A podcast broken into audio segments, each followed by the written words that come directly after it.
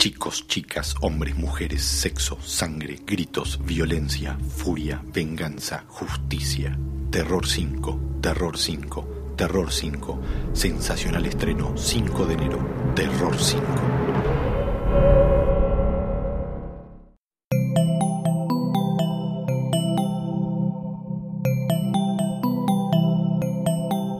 Estás escuchando Posta, Radio del Futuro.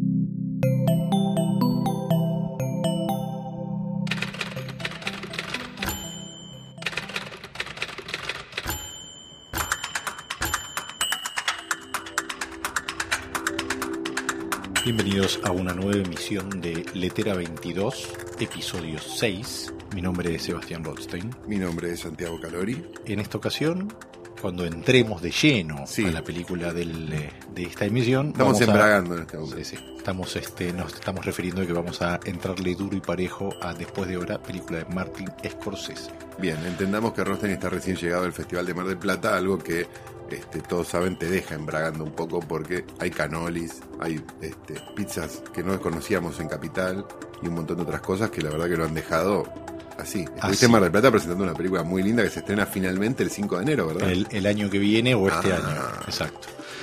Eh, así que acá estamos eh, eh, tomando impulso nuevamente. Y es momento de preguntarnos Sí. qué estuvimos viendo esta semana, ¿no te parece? Exactamente, justamente eh, gracias a, a haber asistido al Festival de Mar del Plata, vi muchas películas, vi cerca de 14 o 15 películas, este, y hubo una en particular que me, me- básicamente me, me- es lo que más me gustó del festival, ¿no? Eh, Bien. Te digo que vi desde el documental de Toshiro Mifune, Ah, esa es la que Ah. recontra quería ver. es lindo, Sí. standard, standard bank, pero es lindo. Pero Mifune tiene una linda historia. Es la un historia de alcohólico Mifune. irrecuperable y un montón de cosas muy, Muy bueno. lindas. Y que era el que, el que despedía a los eh, kamikazes que se subían a los aviones. Entonces tiene un par de anécdotas muy buenas. Pero la película que es como extraordinaria y que me parece que es lo, lo más diferente y lo más original, divertido y profundo, digámosle, como para también decir que es seria la película, es una película que se llama Operación Avalancha, que es del año 2016, es de este año Bien. un director canadiense que también actúa en la película que se llama Matt Johnson hizo hace un par de años una película una película que se llamó The Dirties No que por lo que tengo entendido está en el mismo tono de registro que tiene Operación Avalancha. Operación Avalancha arranca con eh, material de archivo sobre Kennedy eh, prometiendo la ganar la carrera del espacio. Eso deviene en una especie de falso documental sobre un- unos agentes de la CIA que van undercover a la NASA posando como un, eh, un equipo de filmación de un documental. Bien. Va a la NASA para ver en qué anda realmente la carrera ¿En qué del andan estos zurdos del espacio? y descubren que los, los yanquis ya saben que no van a llegar a la luna. Lo saben. Dos años antes dicen, nos van a ganar los rusos. Entonces a estos dos agentes de la CIA se les ocurre hacer la puesta en, en escena del aterrizaje a la luna. Todo filmado en un registro de 16 milímetros con ese color pastel de la década Sí. del 60 y en un registro entre documental y ficción porque Matt Johnson, director y actor, hace de Matt Johnson, digamos, es él, de agente de la CIA y bueno, le- lo, tiene unas cosas geniales como por ejemplo se enteran en un momento cuando ya están encarando como la filmación del alunizaje que Kubrick está haciendo lo mismo.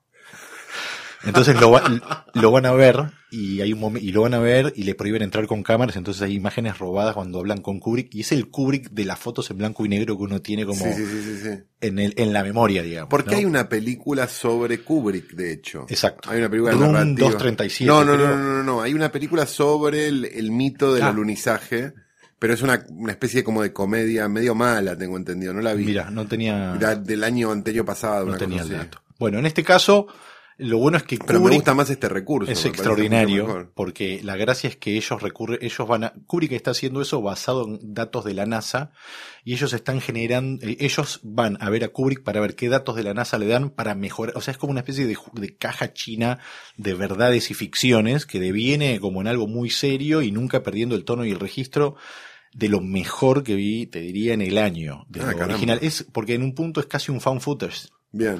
Termina también cuando se, cuando se, se roban esas latas donde estuvieron filmando el documental. Entonces es como una, una, una especie de mirada muy original del found footage que le da como un vuelo y Que como- finalmente alguien le da un buen al fan footage Sí. porque es como la cosa más abu- Ya a esta altura es como.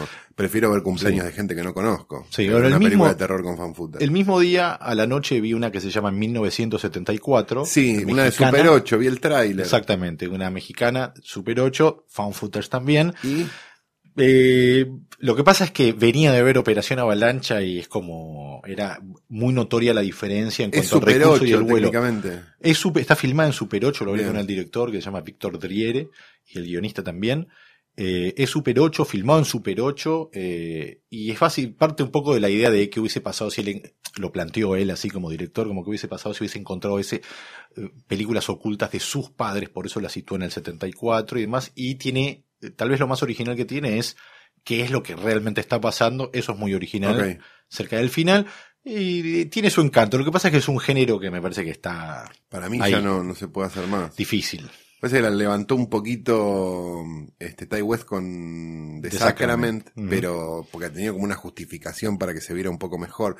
Pero ya es como, no, no quiero más. No. Ya camarita, yo, Bueno. yo las llamo las de camarita. Tenés que, tiene bueno, que es una película de terror, tiene camaritas, entonces no la voy a ver. bueno, tenés que ver Operación Avalancha, Ok. que es fan footage, pero pero bien, con vuelo, pero bien, papá. pero bien. Claro. ¿Vos qué viste? Yo vi, no, no, no tuve el glamour que tuviste vos, que te estuviste codeando con estrellas y bueno, Carlos Morel y gente así. Este, y, pero me quedé en mi casa, ¿no? La verdad. Bien. Este, y vi una serie de cuatro capítulos de A&E, Ajá. que no suele darnos nada, la verdad, pero esta vez nos dio algo bastante interesante que se llama The Killing Season, Ok.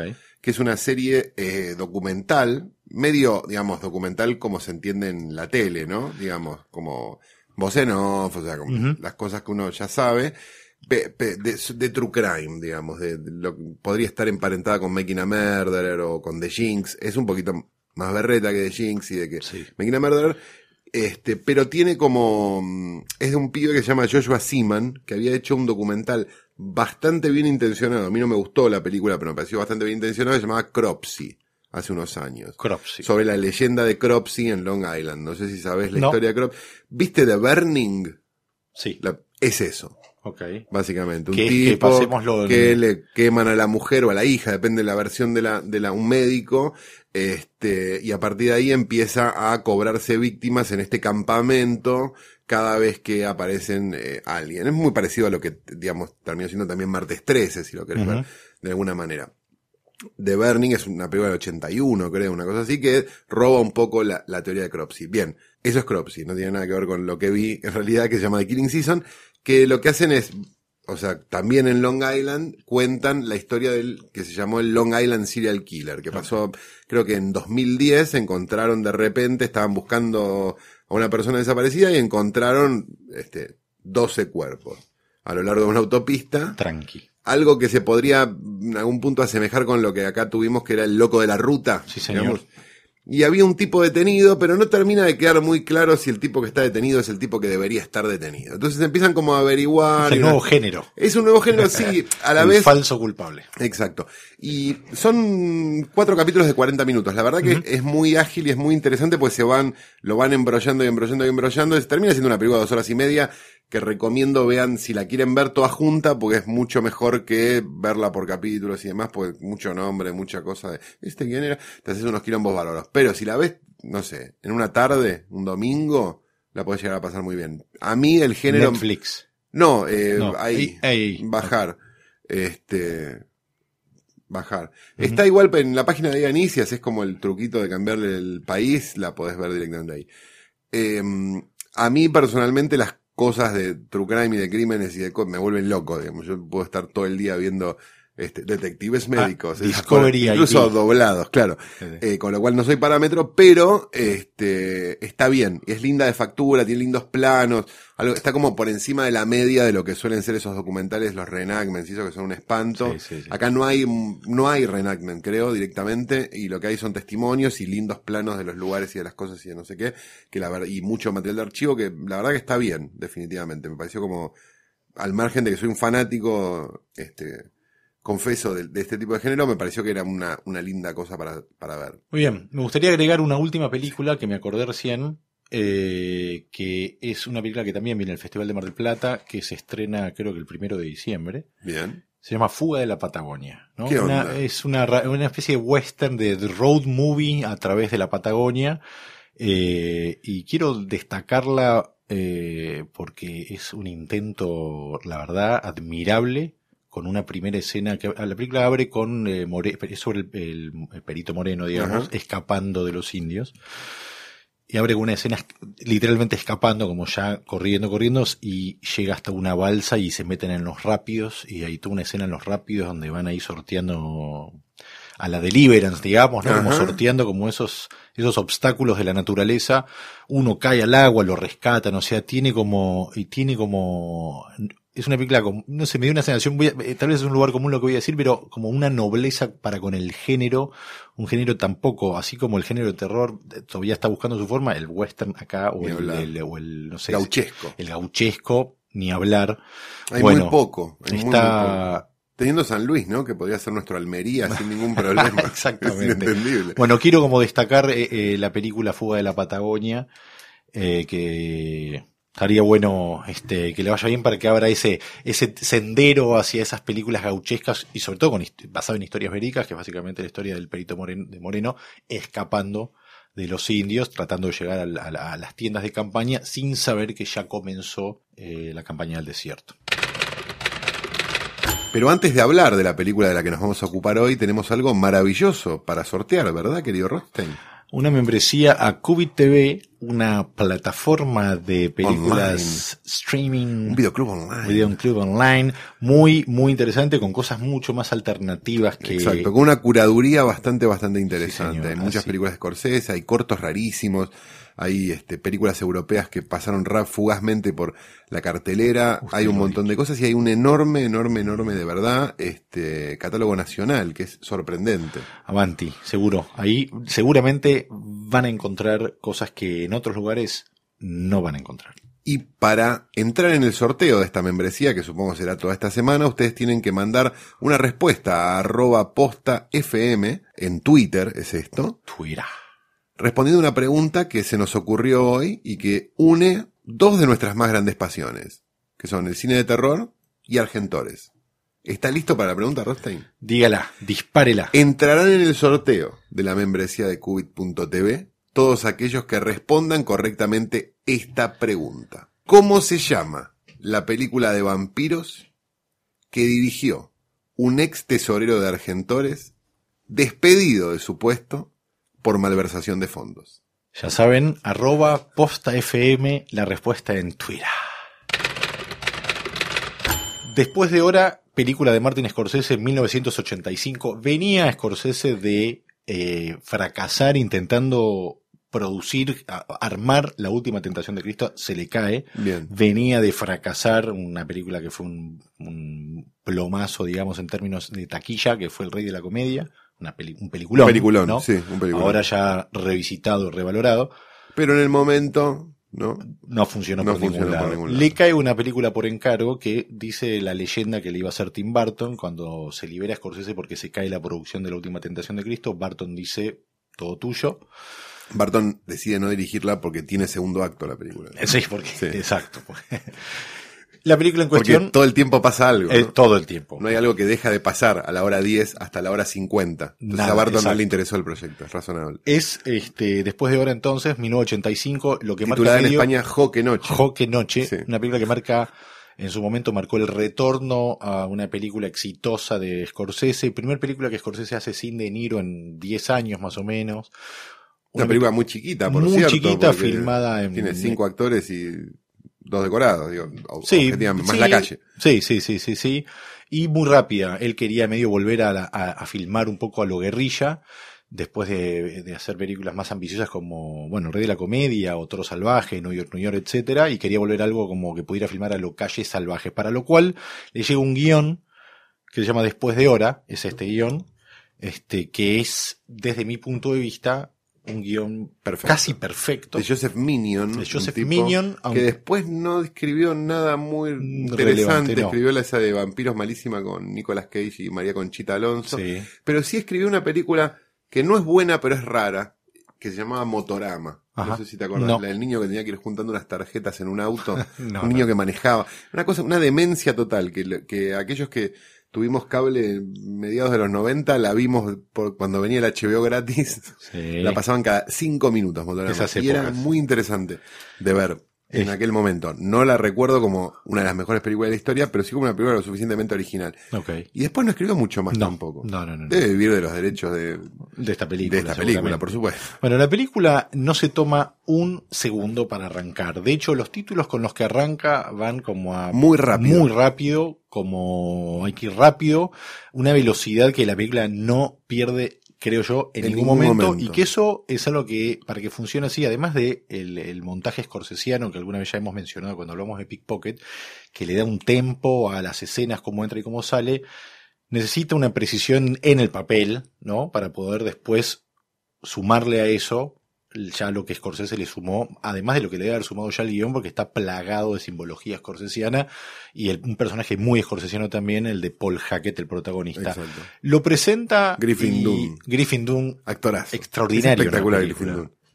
lo presenta y mira, eh, La presentación de él es maravillosa. Él le está explicando a, además, a Bronson Pinchot, Sí, sí, sí. este, el, el gay galerista malo en Un detective un soltero en detective Hollywood. Hollywood, exactamente, que dice Ackwell Foley. Sí. Este, le está explicando un sistema de computación que hay en El la oficina. de En lo que parece ser una, algo de bolsa o algo por el estilo, ¿no? Me, me da la sensación. Sí. Él, de- eh, Paul Hackett, adelante en la película, se define como un procesador de textos. Ok. Bueno, le explica, tenés que salvar acá, apretar este botón, era en la época de las computadoras eran muy rústicas.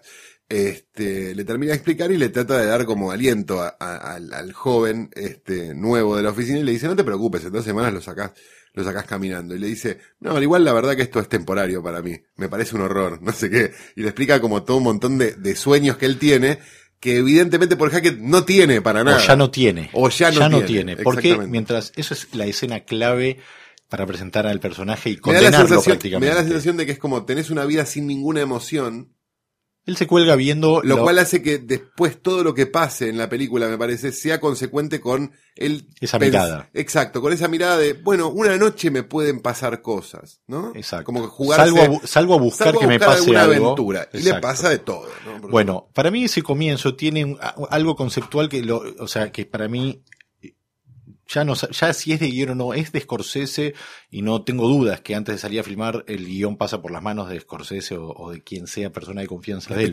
Es un, per- es un, es un personaje scorsesiano en cuanto a que está condenado de movida. Es un tipo que, en esto que acabas de describir, eh, se puede entender que lo que hace Paul Hackett es intentar pasarle la antorcha o la cruz, llamémosle la cruz, a un nuevo laburante y mientras el, el nuevo laburante le explica que no, esto Se la mí devuelve, se la devuelve, él ni siquiera escucha eso porque lo que hace eh, es se empieza a colgar con las actividades cotidianas y el embole y de hecho eh, e- esa escena deviene en que él sale del trabajo y se cierran unas puertas eh, eh, Sí, como de acero muy grandes, y él es como el Doradas, último en irse. y se que también asemejan un poco a una prisión, como que sale de la prisión o entra a una prisión, ¿no? Podría entenderse de la forma que como uno le guste más.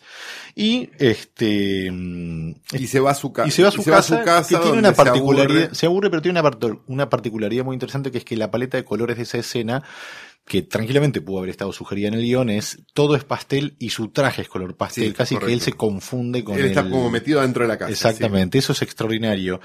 Y Mira hace- la tele, no pasa nada, termina en un bar leyendo Trópico de Trópico Cáncer. de Cáncer de, de Henry Miller y alguien de una mesa de enfrente le empieza a hablar. Ese alguien es Rosanna Arquette Marcy. en su mejor momento, podríamos decir. Y sí. A mí sí. me gustó siempre más Patricia, pero es como una cosa a mí. Pero Ni sí, en, esta y en, en leccio- lecciones de al natural, life Sí. lessons, lecciones de vida, también de Scorsese, es como el Sí. momento prime. Cerrado el momento valijero, pasamos a hablar de Ella esto. le empieza a hablar del cajero del bar donde están. que practica ballet mientras está ahí, como hace como movimientos raros como de ballet. Pero este primer momento entre ellos dos también setea desde el guion algo que es el tono de este vínculo en todo lo que sigue en la película, que es que prácticamente ella va teniendo con él dos tipos de, dos niveles de conversaciones todo el tiempo. Ella le dice, mira qué extraño lo que hace el cajero y cuando Paul Hackett responde a esa pregunta, ella ya le está hablando de el libro de Henry Miller. Exacto. Y Él cuando él nunca- está hablando del libro de Henry Miller, ella, ella- ya le empieza a hablar de otra de cosa. otra cosa. Él nunca puede hacer pie, nunca, nunca, nunca en toda la película. Y el único momento que va a hacer pie es lo que va a originar la tragedia Exacto. más adelante en la Pero hay algo película. súper interesante de lo que, de lo que pasa además en la película, en esta charla específica, es que te termina de setear el tono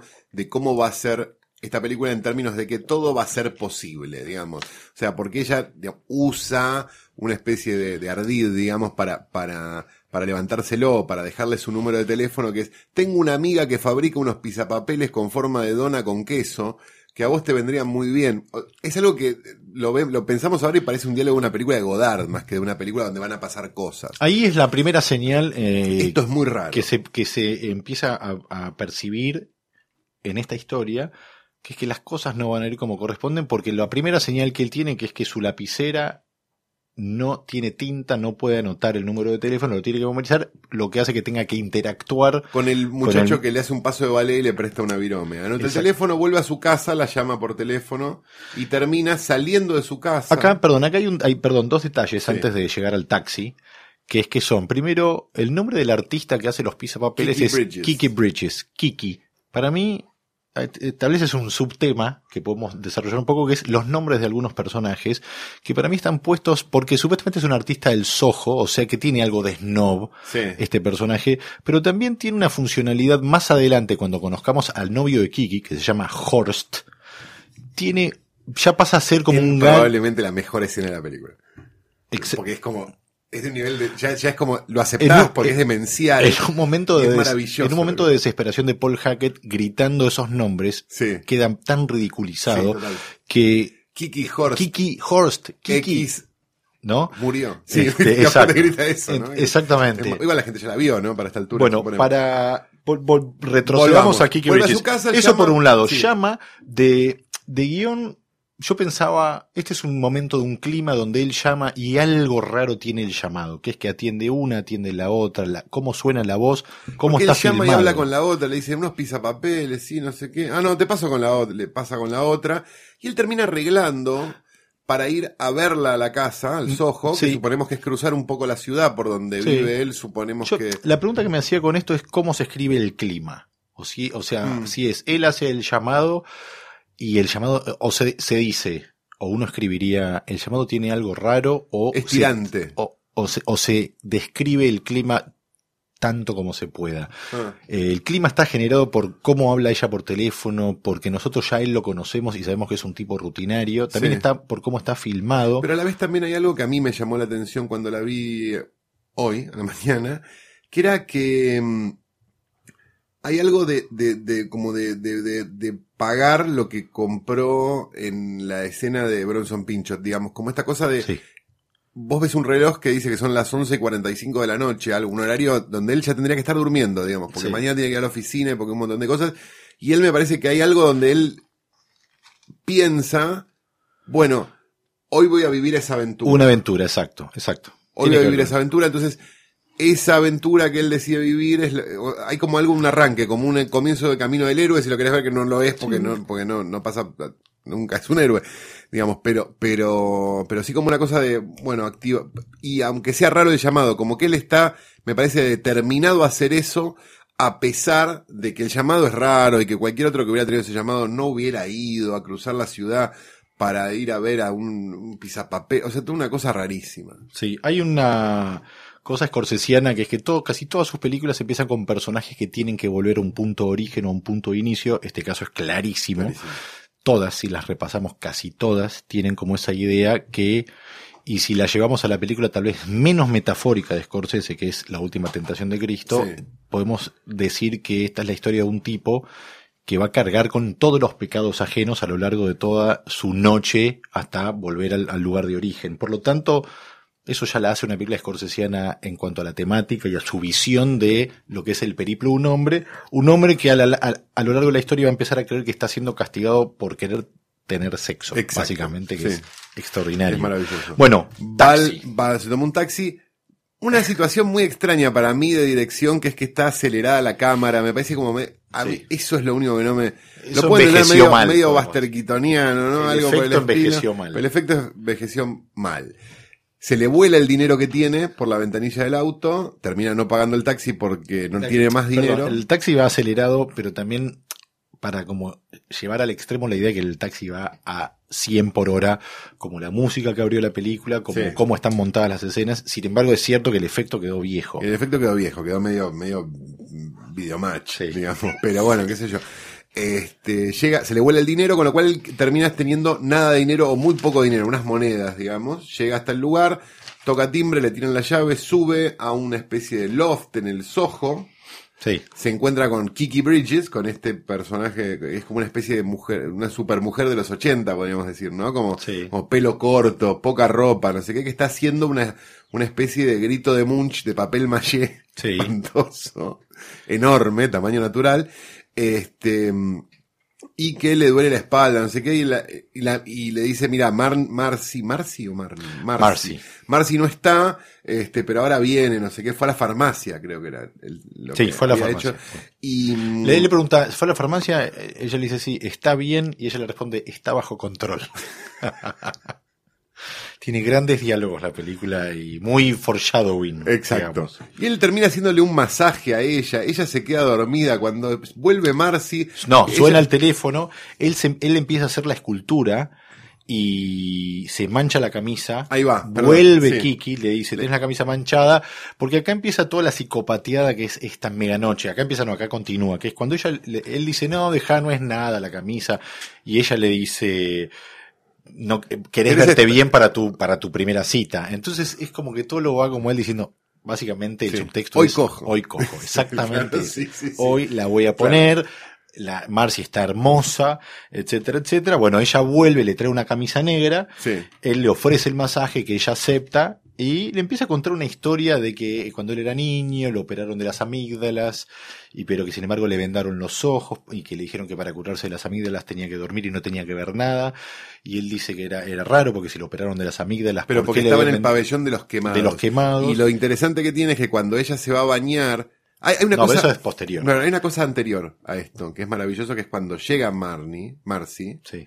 que le dice que está ella dormida por el masaje que él Sí. le hizo. Él está como. No, pero antes, espera, porque él está contando lo de las amígdalas y él cuenta que se está por sacar la venda para ver dónde está, que es lo que no puede ver, y llega Marcy. O sea que interrumpe algo que es un momento de revelación, Exacto. que es algo que se le va a repetir mucho a él eh, a lo largo de toda la película, es los momentos interrumpidos de, a ver, a ver, a ver, y pasa y otra Marcy, cosa. dentro de estos diálogos maravillosos que tiene la película, la mira, la mira a la amiga que está como semidormida en un sillón y le dice, ¿qué le hiciste? Pero después, en el plano siguiente, la, él le dice nada, le dice masajes y se durmió. Y ella lo mira y le dice, siento que algo increíble va a pasar esta noche. O sea, el, el tipo empieza como a rebotar, ¿no? Él, eh, ella, él se empieza a dar cuenta que está medio loca, Pero pero vamos al cuarto. hasta Toda todo esto, cosa- a todo esto son, eh, en la película es la 1.50 AM. Van al cuarto, este, Marcy se, se va a pegar una ducha, él queda solo en la habitación y espera y suena el teléfono y atiende. Y es la voz de un hombre que pregunta por Marcy y le dice, eh, decirle que Greg llamó y corta. Sí. Mientras él sigue esperando que Marcy termine de bañarse, aparece Kiki en bolas, Sí. pregunta si volvió Marcy, él le dice que sí, y sigue esperando y empieza a revisarle el bolso a Marcy Y encuentra un paquete de la farmacia dentro del cual para las quemaduras. encuentra una pomada para las quemaduras de segundo grado. a nombre de Franklin, que Exacto. es el nombre del supuesto dueño del loft donde están eh, viviendo las chicas Kiki y Marcy. Ella vuelve de la ducha, él esconde todo, que estaba, o sea, disimula que estaba revisando, él pregunta quién es Franklin, ella en otra psicopatía extraordinaria le dice, te dije que te quedes sentado en la cama. Ella se vuelve a ir, él se sienta como bueno, Algo que va, va- que, que es como un foreshadowing de la, de la que es la mejor escena de la película, que es cuando él se encuentra después con Sí. Y con Horst. Sí, ¿no? sí, sí, Digamos, sí. Hay algo como de mucha orden. Muy- exacto, a él lo tienen cagando toda la película. Bueno, Pero mira- a todos le parece normal. Sí, sí, ella se ¿no? va. Digo, hay algo como medio donde, digamos, es un poco un Es- foreshadowing de lo que va a pasar Sí, después. sí. Ella se va y se escucha que habla con murmullos con Kiki y él está como empieza, empieza a estar como ya cada vez más descolocado, mira por la ventana y ve una pareja cogiendo, lo que pasa a ser a partir de ahí muchas de las cosas que él va a ver en momentos medio desesperados es casi como la proyección de sus deseos, Sí. ¿no? Es, bueno, hay una pareja cogiendo que es lo que vos viniste a hacer, Sí. los vas a ver, no lo vas a hacer. Eso lo- le empieza como a subar un poco de angustia y empieza como a, a sentarse cada vez más las inseguridades de este tipo con las idas y vueltas donde ella vuelve, por ejemplo, y cree que él le dijo algo y él no dijo nada. Eh, Paul intenta besarla, ella se pone tensa y, y- y le dice, ¿por qué mejor no hablamos? Y está medio confundida. Él le dice, te llamó Greg. Este, ella de repente reacciona ofuscada como, ¿qué quiere ese? Me va a hablar de vuelta de su novio, me tienen harta. Y ella es como que, que se pone rara, se cruza de piernas en un momento y él ve como una especie de herida, en, el herida muslo. en el muslo, exacto. Este, y ella empieza a contar de la nada que en esta habitación, en esa cama, ella fue violada durante seis horas, este, que estuvo dormida casi la mayor parte del tiempo, pero que en Porque realidad era el novio, novio, que sí. en realidad era el novio. Eh, Habiéndose cortado un poco el clima, ¿no? Empieza a sonar el teléfono, Empieza que a sonar el corta teléfono, todo con sí. Paul, que ya no entiende, y a esa altura tenemos un personaje como ya como, podemos decir que irremediablemente ya no puede volver atrás, No. aunque él va a intentar ahora volver atrás. Suena el teléfono que nadie atiende y ella dice, mm, vamos a tomar un café, salgamos Sí. de acá, listo, él dice, me parece Van a media un hora. diner. pero Sí. camino a la salida, él ve en la estatua esta, en la escultura que está haciendo, que entre lo- eh, todos los papeles de diario que usa la, la Kiki Breches para hacer esta escultura, Está su billete de 20 dólares. Un billete o un de billete de 20 dólares pegado a la. Y lo ve con la misma desesperación que tiene la cara de la escultura, como ahí está la plata que me puede sacar de acá. del Lo Soho". puede, lo puede, lo trata de sacar, no lo puede sacar, termina yendo a esta especie de diner con esta chica, donde este, toman un café, no le cobran, hay como una relación Ella- de mucha amistad ella- con el, con el, con el, con el, con el dueño o el, con el o el dueño, mozo. pero hay algo súper interesante que es la, para mí la segunda mejor escena de la película, que es cuando ella le empieza a contar su derrotero amoroso a él. Cuenta de su primer marido, Exacto. que era fanático del mago de Oz y que cuando acababa gritaba, eh, ríndete. Dorothy. Y es como una historia sórdida y que al final estuvieron casados un par de días y demás.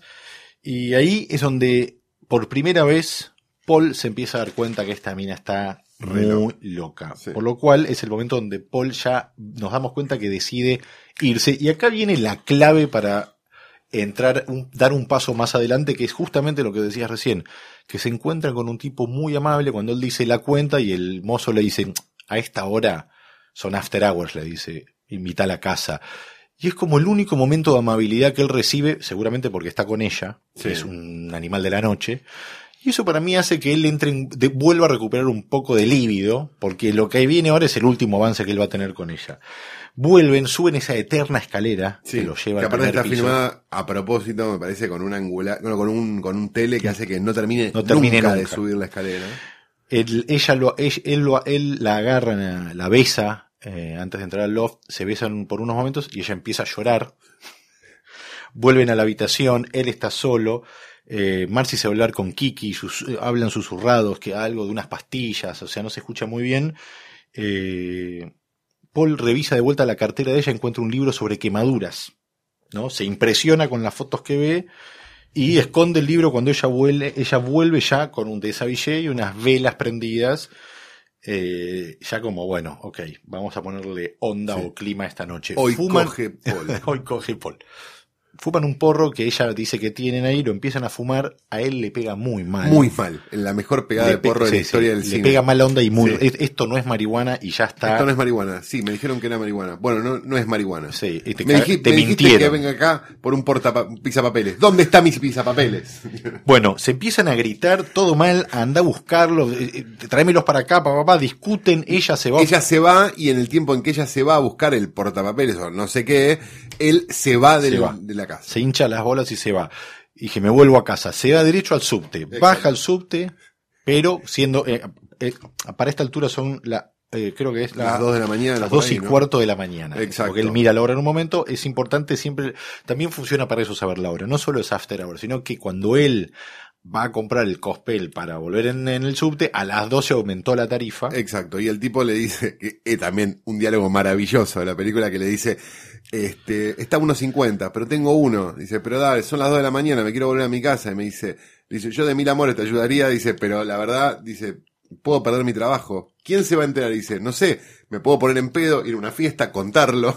es maravilloso. No lo dejan pasar, él, cru- él salta el molinete, pero lo agarra un cana. Un cana. Y él, como también está con la culpa y enojado, tampoco se, to- se toma dos minutos para explicar y lo soluciona, pero no. No. Y se va, y hay una extraña De voz hecho, hay algo, de, de hecho, si uno, si uno ve, el, digamos, un plano de la ciudad de Nueva York y supone de dónde sale él y a dónde va, en realidad si él va caminando, No sé, ¿sí? No es por, yo diría Puerto Madero Saavedra, eh, a la distancia tal vez. no, ¿No? no.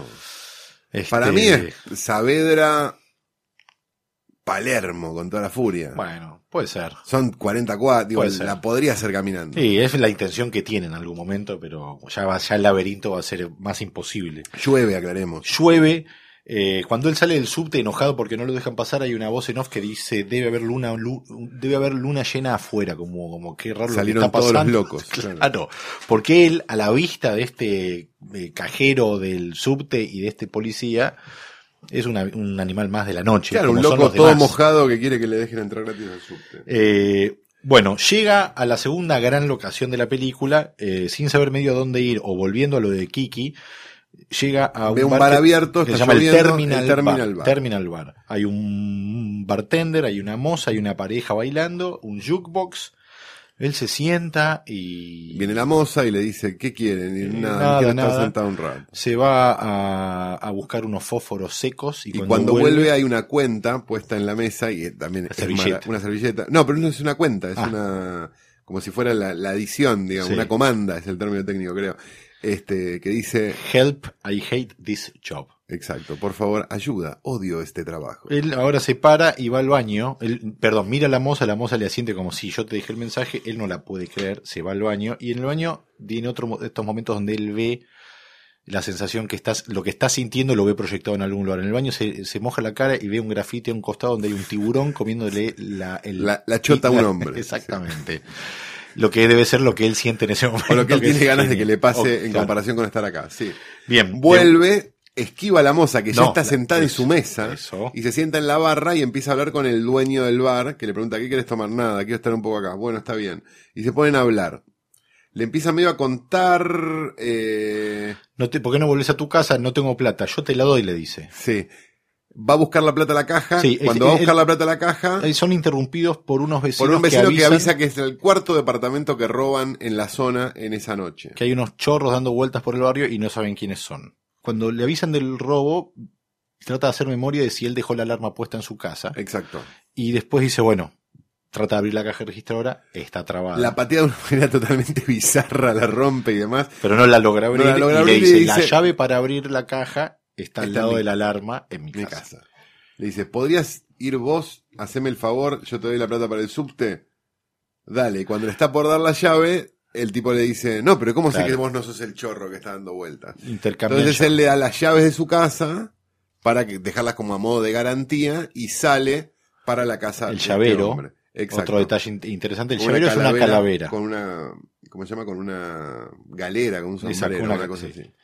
Bien, Eh, va a la casa de este hombre, sube, desa- desactiva la alarma, consigue la llave que necesita, va al baño y en una escena que es un homenaje, me parece a mí, a la fiesta inolvidable, se lava las manos, tira el papel en, en el inodoro, tira la cadena y el inodoro empieza a salir agua como desborda. loco. Se desborda, deja todo el quilombo y sale. Cuando está saliendo, se cruza con dos vecinos que no lo conocen y le dicen, ¿vos quién sos? ¿Qué haces acá? No, lo vine a ver a Paul. Acá hay dos Paul. ¿Qué Paul? Tom. El Paul, Tom, perdón. El Tom que vive en el No, piso- no dice Tom, dice el, el bar de Tom, o sea, no queda claro el nombre, porque ese es medio lo que... ¿Y, y cómo se llama el apellido? No sé, me dio la llave, tengo la llave, y muestra la calavera con la llave, no sé qué, y lo dejan ir. En- eh, y lo dejan ir. Volviendo al bar, ve a los dos chorros que andan robando. Chich y Chong, Chich y Chong. el mejor casting de la historia de la humanidad. que eh, en la película se llaman Neil y Pepe, que se están robando la escultura de Kiki, o Sí. sea que están saliendo del loft de Están Kiki saliendo con y una Marcy. tele Sí. y con la escultura esta del grito de Munch espantosa. Él los corre,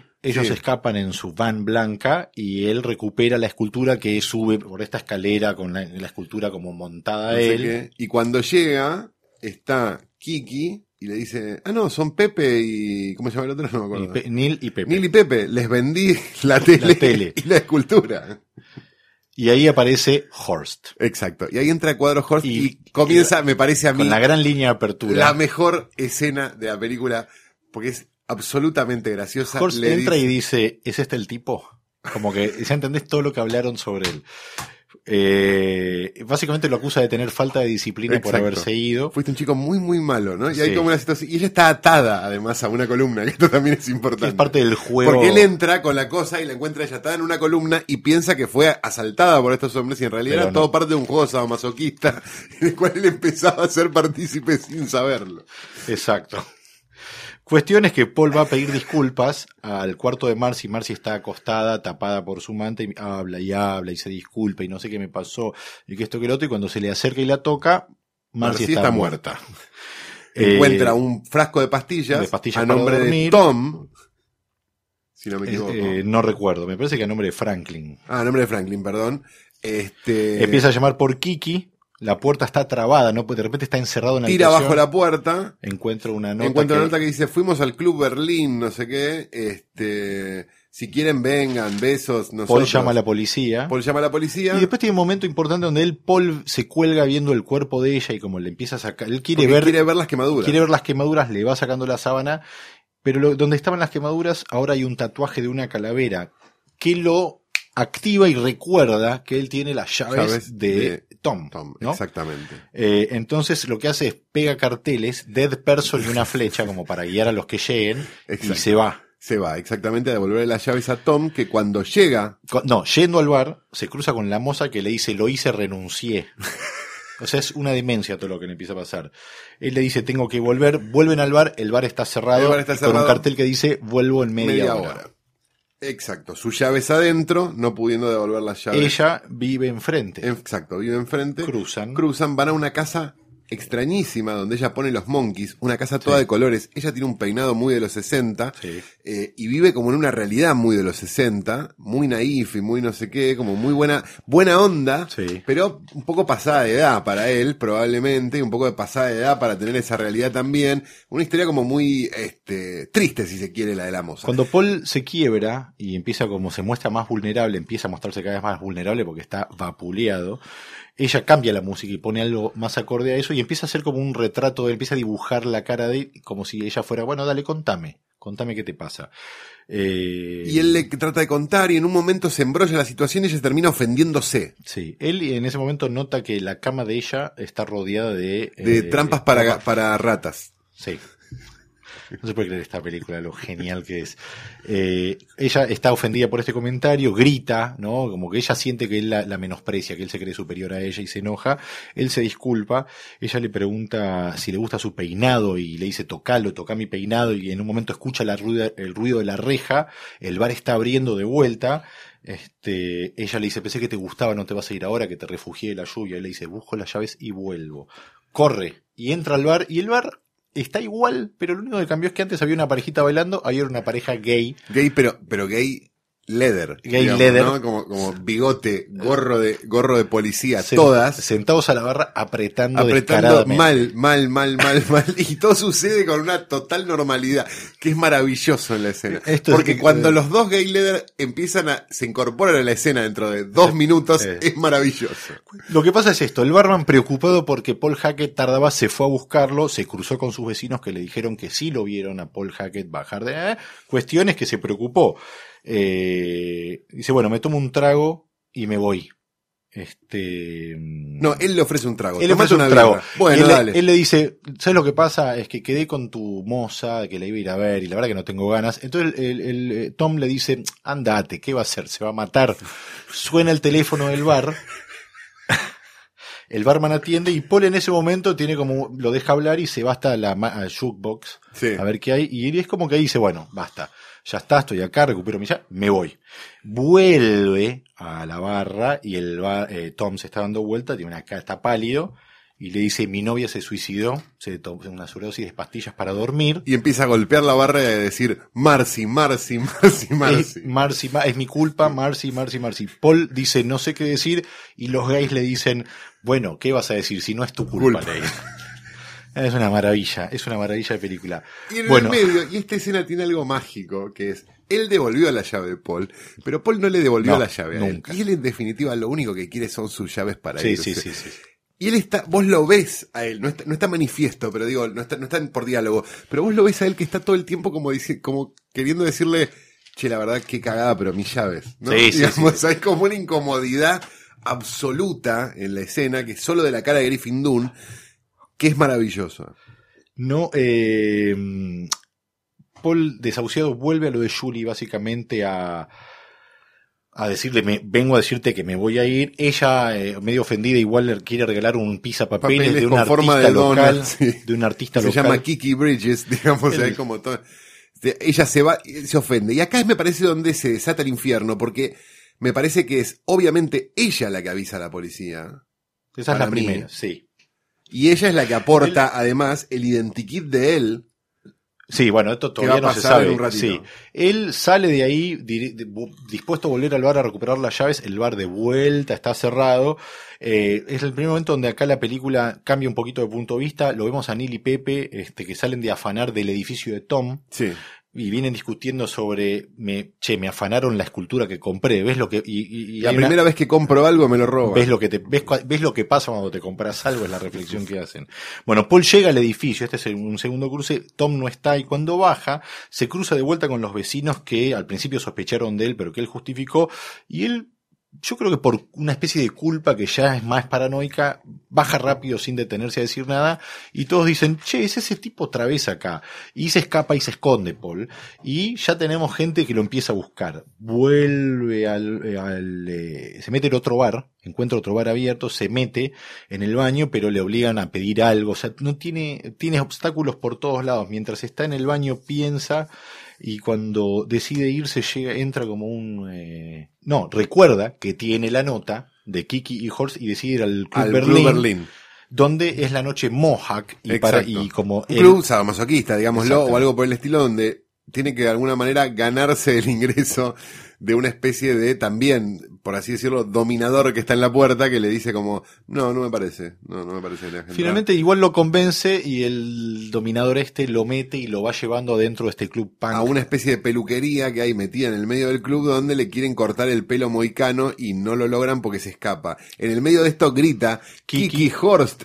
Marcy está muerta, nadie lo escucha, por supuesto, y hay un cameo de Scorsese apuntando con una luz rarísimo que no se termina de entender. Bueno, Paul vuelve corriendo, va a lo de Marcy, agarra los 20 dólares y se vuelve a ir, mira por la ventana, ve que está, hay una patrulla vecinal y ya él asume que lo están buscando a él, este, que ya sospechan que es él, baja, para un, pasa un taxi, para, la mina que baja del taxi le golpea el codo, lo lastima, él mira, no importa, no importa, dice, me lastimaron, no importa, y cuando ve que el tachero es el mismo que lo llevó, le dice, mire, recuperé la plata, acá me puede llevar de vuelta, el tachero le saca los 20 dólares y, Y le dice, mira lo que se siente ahora, y se va. Y el tipo queda de vuelta sin el dinero. Y Y con esta mujer que lo quiere curar. Bueno, ella le insiste para curarlo, lo lleva a su departamento, él hace llamados por teléfono para hablar con alguien, ella lo confunde. Trata de conseguir el teléfono de, de Tom, de hecho, o de Paul. No, no, de, de un compañero de trabajo para que Ah, lo vaya a buscar y ella lo marea, lo marea porque porque también es un él es el elemento extraño en todo este Mm. universo y pareciera que todos se divierten un poco volviéndolo loco. Eh, finalmente él se cansa y ella ofrece llevarlo en su camión de helado, ella vende helado en Mr. Mr. Soft- Mr. Softy. Softy. Yo te llevo y cuando van caminando por la calle al, al camión de Mr. Softy, ella ve algo que después se nos demora cinco minutos más en que lo de- de- revelemos, pero podemos decir que lo que ella ve es el identikit del ladrón, que Exacto. es el dibujo que hizo la moza. Exacto, que además trabajaba en el local de fotocopias de abajo, con lo cual tenía todas las fotocopias que ella quisiera. Aclaró. Exactamente, exactamente. Y también ella está motivada por la frustración de que él la ha rechazado. O sea que se empiezan a cruzar medio todas las motivaciones que uno puede como imaginar en base a las pistas. Y a partir de acá sí se desata el quinto infierno para mí, porque es como todos lo están persiguiendo a él por algo que no hizo, en definitiva. Exacto. Él en un momento se esconde, sube, trepa una escalera, se esconde en un, en un, en un balcón y de vuelta sucede esto que él ve en una ventana algo que él, o sus temores o sus deseos, lo que ve es una pareja discutiendo y una mina que caga tiros. Lo balea, pero de una manera desmedida a Y su él- marido y, y tiene él- el arma así como con cierto y él dice, eh, de esto me van a culpar a mí también. O sea que él ya ahí, eh, en esa línea que decíamos antes de él es el, el que asume los pecados de los demás, es un chiste en esa línea también, ¿no? Eh, Bien, ahí tiene como la última corrida desesperada donde se arrodilla, mira al cielo y dice, ¿por qué? ¿Qué me quieren hacer? Soy solo un procesador de textos, dice. Eh, ahí lo ve un tipo, se le acerca un tipo, este tipo cree que Paul Hackett está de levante, lo lleva a su casa de Sí. vuelta. Que, que él, Paul Hackett no entiende lo que está pasando hasta que pasa prácticamente, que es cuando el tipo le dice, mira, la verdad yo nunca estuve con un tipo, pero esta es la primera vez y, y Paul Hackett como que, ¿qué? ¿Cómo puede ser esto? ¿No? ¿Cómo puede estar pasándome esto a mí? Él le trata de explicar y hay como una especie de montaje le encadenado, pasa, por así pasa todo en limpio. Le cuenta todo lo que pasó. Y su última reflexión es yo solo quería tener sexo y ahora parece que tengo que morir por eso. Es como espectacular que él crea que tiene que ver con eso. Ahora, por la ventana, termina de contar esto, ve a la moza, a la cual él todavía no sabe que le hizo el retrato ni nada, baja corriendo, ella eh, empieza a tocar el silbato, él ve, ahí ve el identikit, empieza, Ve que viene esta horda vigilante a buscarlo. se escapa, empieza a arrancar todos los identikits que ya están pegados por la calle y ve en un bar, en otro bar, al, al- a Tom, al cual va y le encara y le dice, por En favor, el, din- en el diner Sí. al cual fue antes. le encara, le pide, por favor, dame las llaves, me quiero ir, me quieren matar. Sí, sí, no te preocupes, esperadme acá que las voy a buscar. Y cuando Tom sale, pasa la patrulla vecinal y Tom dice, sí, sí, ahí está. ahí. Bueno, la última escapada de Paul lo lleva de vuelta al Club Berlín, donde ahora hay otra fiesta donde no hay nadie, solo una chica y un barman. Él está como ya podemos hacer una lectura mucho más metafórica de que está totalmente vulnerable, es una especie de niño que solo necesita que lo abracen y lo mimen un poco por la cantidad de maltrato que recibió. Esta señorita Junio, que es como se llama la chica que la única mujer más grande que el resto de las mujeres que hemos Sí. venido viendo, medio que lo contiene, bailan un poco y de repente irrumpe la patrulla vecinal en el Club Berlín. Ellos bajan una escalera donde está el estudio de la señorita Junio, que casualmente es escultora también. Exacto. Y Y lo empieza a tapar con papel maché. para que no lo encuentren. para que no lo encuentren. Y hace una especie de réplica de la escultura que ya venimos viendo, donde él, Pero con él adentro. está escondido adentro. Eh, cuando baja la patrulla vecinal, revisan, no se dan cuenta de nada. eh, se va a la patrulla vecinal, la- ella, la artista, dice, no, no, hay que terminar de hacerlo por si vuelven. Y eh, termina armando toda la escultura de pieza a cabeza de papel maché con Paul Hackett adentro y dice, bueno, ahora se seca y ya después lo desarmamos y te vas. Y ella se va. Él se queda solo y de repente entran Neil y Pepe. Exacto. A A, robarse, a robarse la estatua que habían comprado. Exactamente. Se La sacan por, por una especie de, por una toma de agua o algo por el estilo, lo suben a la vereda, lo suben a la camioneta y la la camioneta, se va. se va, exactamente. Y va rápido de vuelta, se va haciendo de día, se hace de día, la camioneta eh, agarra una curva muy veloz, se, Se abre, abre la, puerta, puerta. cae la escultura, se rompe, Sale Paul Hackett sale y Hackett queda y está la, la escultura cayó de frente a las puertas de su trabajo que se abren porque comienza un nuevo día y Paul Hackett entra a trabajar hecho mierda, exacto, lleno de yeso. lleno de yeso, pero se sienta delante de su computadora, la cual prende y la computadora le dice buenos días Paul. Y ahí termina, después de hora, una pequeña obra maestra de Scorsese. Para mí de las de las mejores. tres mejores. ¿eh? Con todas sus obsesiones puestas ahí, el personaje que se siente culpable, la Porque es, mucho más difícil esta película que una grande. Para mí. Eh, ¿En qué términos? Y es más, no sé, digo, Toro Salvaje me parece como una película más fácil, Es menos ambicioso. claro, digo, No. que, que After Hours, para mí. Y tiene un sentido del humor que me parece que tienen pocas películas de Scorsese. Bueno, a veces eh, las películas por encargo, por las restricciones que encuentran, de repente las limitaciones sacan lo mejor de uno, ¿no? Eh, este es un caso perfecto, es una película bien, de, bien por encargo y es una de sus mejores películas, como La Ley de la Calle puede ser una de las mejores películas de Coppola, Mm. que también es una película más pequeña, pero de eh, igual de ambiciosa, digamos, ¿no? Pero bueno, 1985, Scorsese creo que gana el Festival de Cannes con esta película, es un, sigue siendo una maravilla, se- tiene, es muy moderna, tiene la velocidad del Lobo de Wall Street para mencionar una película de hace dos años de Scorsese, eh, un gran guion, muy milimétrico, ¿no? Con muchos detalles scorsesianos avanzando y desarrollándose a lo largo de toda la historia, como las veces que él se ve proyectado su deseo y su miedo, que muchas veces, en el caso de este personaje, están medio unidos, el Sí. miedo y el deseo. Y Porque hay como una, una culpa judeocristiana, digamos, constante, que que es común, muy común también en toda la obra de Scorsese. Exactamente. Así que, bueno, una de las grandes obras, después de hora, hemos revisado hoy desde el guion y desde su puesta. Es el momento de los avisos parroquiales de Letera 22, donde este, los dejamos con una frase para que estén manchando toda la semana por esto de la escritura y los dejamos con una tarea para el hogar, ¿verdad? Sí, señor. La ¿Qué película es la número 7, Rosten? La película número 7 es un documental que se llama The Imposter. Exactamente. Que los que la vieron estarán diciendo "Yeah". Y los que no la vieron Van a vayan, decir, "Yeah", vayan y véanla porque es una maravilla. Dirigida por Bart Lighton. Y ¿sí? Para que, para que la, también la demuestra busquen. que los documentales necesitan estructura y tienen también su forma de guionarse. Eso va a ser lo interesante de abordar en The Imposter. Porque un documental no necesariamente es dos elefantes garchando grabado con un zoom, sino que también puede ser un thriller, que es lo que nos enseñó esta película. Antes de irnos, querido Rothstein, A ver, el momento más esperado por el guionista, ¿qué tiene OT? el momento donde abre la página de Argentores esperando que le liquiden un saldo de internacional que le deben desde el año 2001 Ajá. y se encuentra con un montón de gente que le explica al guionista qué es ser un guionista sin ellos haber sido nunca guionistas. Bueno, en el caso este puede ser un poco así, pero todos los demás que leímos hasta ahora no. ¿Está listo, Rostein? Listo. Al ver una película, lo primero que me fijo es si la trama está bien armada. Lo demás viene después. ¿Quién lo dijo, Rothstein? La trama bien armada. Eh, ¿Lo ver, dijo Alfred Hitchcock? ¿Puede ser? ¿Lo dijo Emilio Vieira? No puede ser. ¿O lo dijo François Truffaut? Me suena, está entre el primero y el tercero. Me voy por, me, me la juego por Truffaut. Un beso grande al webmaster de Argentores. La respuesta es correcta, por supuesto. Un beso grande al webmaster de Argentores que te mete Osvaldo Miranda y Truffaut sin solución de continuidad. ¿Qué fue esto, Rostein? Letera 22, episodio 6, después de hora.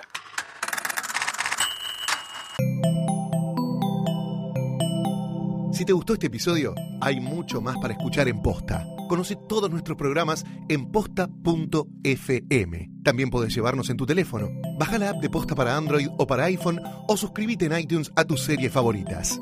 Seguí escuchando Posta, Radio del Futuro, cuando quieras y donde quieras. Free stuff is awesome, but free stuff that will spice up your bedroom is even better. Just go to adamandeve.com and select almost any one item for 50% off, and then we'll load on the free stuff. Just enter this very exclusive code, MUSIC, at checkout, and you'll get 10 tantalizing free gifts, including a sexy item for him, a special toy for her, and a third item you'll both enjoy. And for your viewing pleasure, six free spicy movies on DVD. Plus, free shipping! Always sent in discreet packaging. So go to adamandeve.com now. Get 50% off plus 10 free gifts when you enter the exclusive offer code MUSIC. That's M U S I C, because without it, no free stuff. That's music at adamandeve.com.